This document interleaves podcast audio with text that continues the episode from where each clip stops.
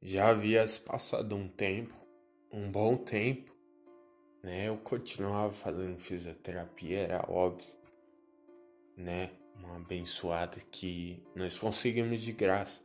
O mais impressionante é isso, de graça.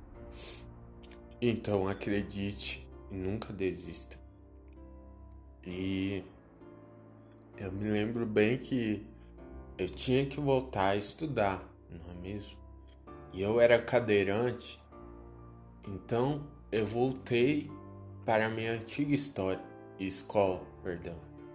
Voltei para a minha antiga escola, né? Eu parei no terceiro quarto ano, então eu não havia terminado primária ainda, que é até a quarta série. Então é eu tive que passar por uma experiência de readaptação, né? Não só minha, mas principalmente dos meus colegas com a minha pessoa. Quer dizer, um cadeirante naquela época não era muito normal. Hoje em dia, as escolas tratam como igual. Ainda existe sim preconceito. Ainda existe sim pré julgamento. Mas hoje em dia é super fácil a readaptação. Porém, naquela época, em meados de 2000, eu acho que era 2005, 2004, por aí. Então, naquela época não havia muitas escolas adaptadas para cadeirantes e pessoas adaptadas a cadeirantes também não havia. Então não percam os próximos episódios ainda hoje. Quero relatar tudo, cada pensamento meu, tudo, tudo, tudo que eu lembrar, irei falar para vocês o meu relato que eu passei naquela escola. Teve um fato que me fez querer desistir na hora.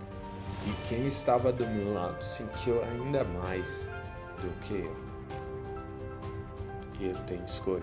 Ah, e só lembrando, tem novidades por aí. Se você tem uma história de inspiração, quer mandar pro áudio, quer mandar por vídeo, até escrever, me segue no Instagram, manda num direct para mim ou manda na página no Facebook ou até por e-mail uma história motivadora. Não irei citar seu nome. Se for vídeo, não irei expor o vídeo. Só irei ver o vídeo, depois irei relatar com as minhas palavras sem citar sequer seu nome. Se for áudio, melhor ainda. Eu pego põe o seu áudio se você quiser, se você não quiser, eu ouço teu áudio, vejo teu áudio e exponho com as minhas palavras, tá bom? Um relato aí, me manda relatos, mas tem que ser maior de idade, tá bom? E tem escolha.